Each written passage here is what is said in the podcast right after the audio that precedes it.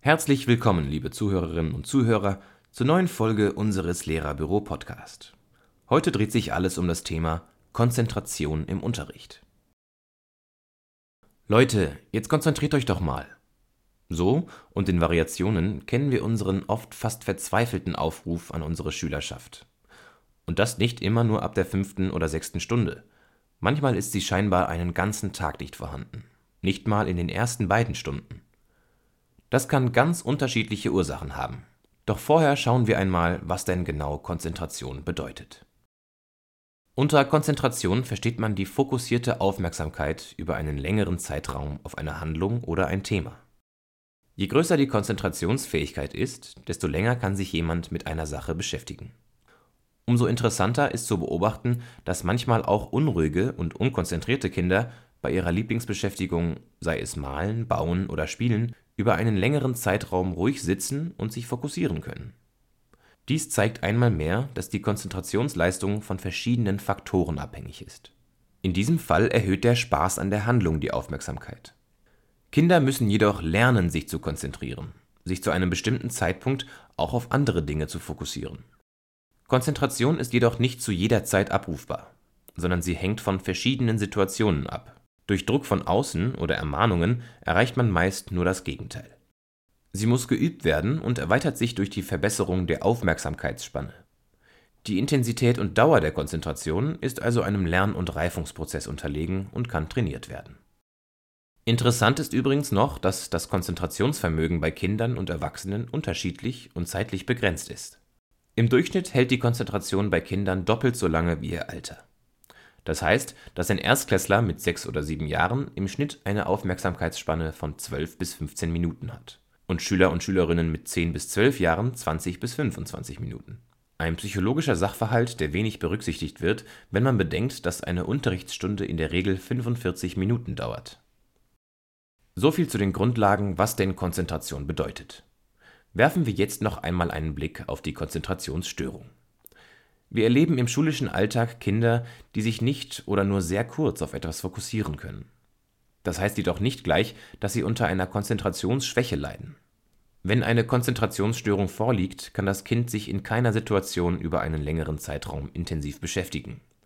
Diese Störung müsste diagnostisch abgeklärt werden und könnte eine neurologische oder psychosomatische Ursache haben, wie zum Beispiel ADHS. Bei den meisten Schülern und Schülerinnen mit einer Konzentrationsproblematik gibt es aber keinen medizinischen Hintergrund. Sie tritt nur vorübergehend auf und ist von verschiedenen Faktoren abhängig. Sie macht sich meist durch Symptome bemerkbar, die wohl alle Lehrkräfte aus ihrem Alltag kennen. Diese Kinder sind unruhig, zerstreut, vergessen die Hausaufgaben, lassen sich leicht ablenken, sind ungeduldig, demotiviert und die Gedanken schweifen meist ab Sie als Lehrkraft haben die Möglichkeit, diese Kinder zu unterstützen. Denn Konzentration ist keine reine Willenssache. Sie lässt sich, zumindest bis zu einem gewissen Grad, trainieren und lernen. Ähnlich wie das Laufen lernen. In aller Kürze noch einmal ein Blick auf die Funktion des Gehirns. Rein wissenschaftlich benötigen wir verschiedene Funktionen des Gehirns, um uns konzentrieren zu können. Diese Funktionen bilden sich zwischen dem zweiten und siebten Lebensjahr heraus. Allerdings werden sie vom Stirnhirn gesteuert, das erst im frühen Erwachsenenalter fertig ausgebildet ist. Diese zeitliche Diskrepanz sorgt dafür, dass es zur verminderten Konzentration kommen kann. Wir verlinken einen Beitrag, wo der Ablauf der Konzentration im Gehirn genauer beschrieben wird.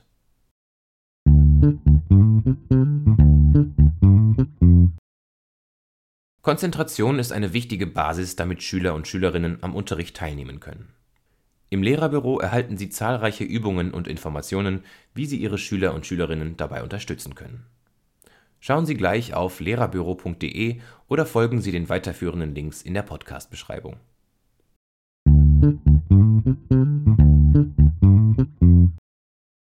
Konzentration ist, wie wir eingangs beschrieben haben, ein komplexer Prozess. Dieser hilft zum Beispiel dabei, den roten Faden zu behalten, sich nicht ablenken oder stören zu lassen oder nach der richtigen Lösung zu suchen und dabei falsche Ansätze zu erkennen und verwerfen zu können. Die meisten Lehrer und Lehrerinnen wissen, die Aufforderung Konzentrier dich mal bewirkt bei den Schülern meist herzlich wenig.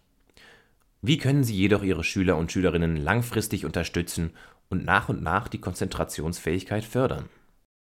Es gibt tatsächlich vielseitige Übungen, die die Hirnfunktionen der Kinder verbessern. Dies fördert man am besten durch eine Mischung aus kognitivem und körperlichem Training. Wir haben hier einige Beispiele für Übungen aufgeführt, die Sie ganz einfach mit Ihren Schülern und Schülerinnen durchführen können. Ihnen steht natürlich frei, diese immer weiter zu entwickeln und zu modifizieren. Schauen wir auf die erste Übung. Diese nimmt nur sehr wenig Zeit in Anspruch. Dafür nennen Sie am Anfang einer Unterrichtsstunde eine Zahlenreihe, mehrere Tiere oder andere Begriffsgruppen. Hier sollten Sie je nach Alter die Anzahl der Wörter von zwei bis sieben variieren. Am Ende der Stunde schreiben alle auf einen Zettel, welche Reihenfolge der Begriffe oder Zahlen sie vorgegeben haben. Damit haben Sie mit geringem Aufwand die Konzentration gesteigert. Eine andere Übung kann sein, dass Sie eine Geschichte erzählen. Die Schüler und Schülerinnen müssen mitzählen, wie oft ein bestimmtes Wort darin vorgekommen ist. Dies lässt sich auch variieren. In dem Fall müssen die Schüler und Schülerinnen bei einzelnen Wörtern aufstehen, winken oder eine andere Geste aktivieren. Die nächsten beiden Übungen kommen aus der Teschler Lernförderung. Die erste heißt Marschieren und diese ist sehr einfach, denn es wird einfach nur auf der Stelle marschiert.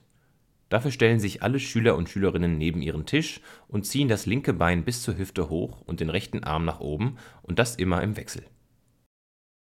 Diese Übung sollte zwei Minuten durchgehalten werden. Durch die wechselseitige Bewegung wird viel im Gehirn aktiviert und damit auch die Konzentration gesteigert. Die letzte Übung, auf die wir eingehen, ist die Herzblüte. Dafür werden nur die Hände benötigt.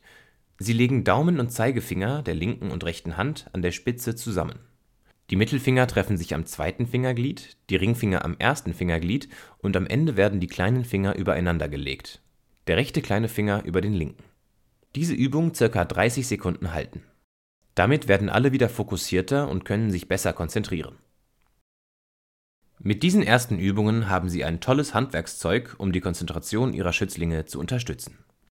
Weitere Übungen und Anregungen finden Sie im Lehrerbüro. Wir verlinken dazu einige Beiträge in der Beschreibung. Letztendlich haben wir in diesem Podcast nur die Seite der Kinder betrachtet. Es kann natürlich noch weitere Gründe geben, weshalb Kinder unkonzentriert sind. Denn Lehrkräfte sollten sich auch fragen, warum die Konzentration nachlässt. Eventuell liegt es daran, weil es sich um ein ungeliebtes Thema handelt oder liegen Verständnisschwierigkeiten vor. Gibt es eine Über- bzw. Unterforderung? Diese Punkte können wir mit ein bisschen Selbstreflexion schnell klären und die nötigen Infos und Differenzierungen vornehmen. Wir wünschen Ihnen viel Spaß und konzentrierten Erfolg mit den Übungen. Das war Ihr Lehrerbüro-Podcast zum Thema Konzentration fördern.